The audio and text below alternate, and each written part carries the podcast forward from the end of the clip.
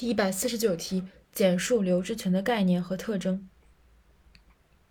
留置权的概念和特征，首先看一下呃概念吧，因为这道题也是与第一百三十五题抵押权的概念和特征、第一百四十四题抵押呃质权的概念和特征是相互呼应的。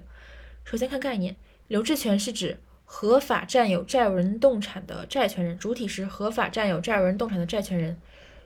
时间于债务人不履行到期债务时。得留置该动产，并以其价值优先受偿的权利。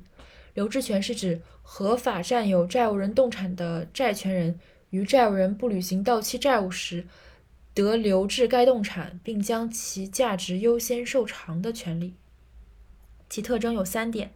第一是属于法定担保物权，就是它的性质的问题；第二是客体，留置权的客体仅限于动产；第三是。与占有的关系，留置权首先不具有追及力，占有呃占有呃留置权人丧失对留置财产的占有，即丧失留置权。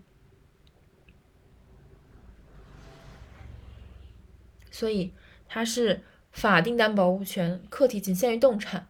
并不具有追及力，丧失对留置财产的占有，即丧失留置权。